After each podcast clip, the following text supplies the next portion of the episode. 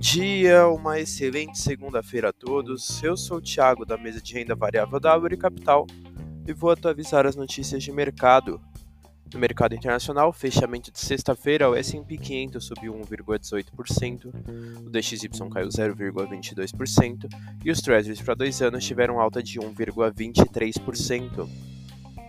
As bolsas internacionais fecharam em alta, apesar dos dados de emprego fortes nos Estados Unidos, que assustaram o mercado no início do pregão, que iniciou em forte queda, mas que virou para o positivo ao longo do dia devido à estabilidade nos salários nos Estados Unidos.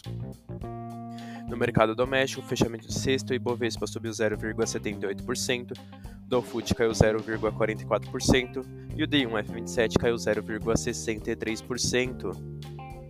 A bolsa doméstica fechou em alta, acompanhando o movimento internacional, com início em queda, mas voltando para o positivo, devido à leitura de alívio da inflação com a estabilidade nos salários nos Estados Unidos.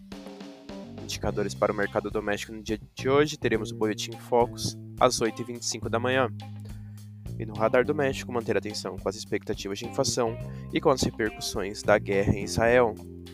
Essas foram as notícias de hoje. Desejo a todos ótimos negócios.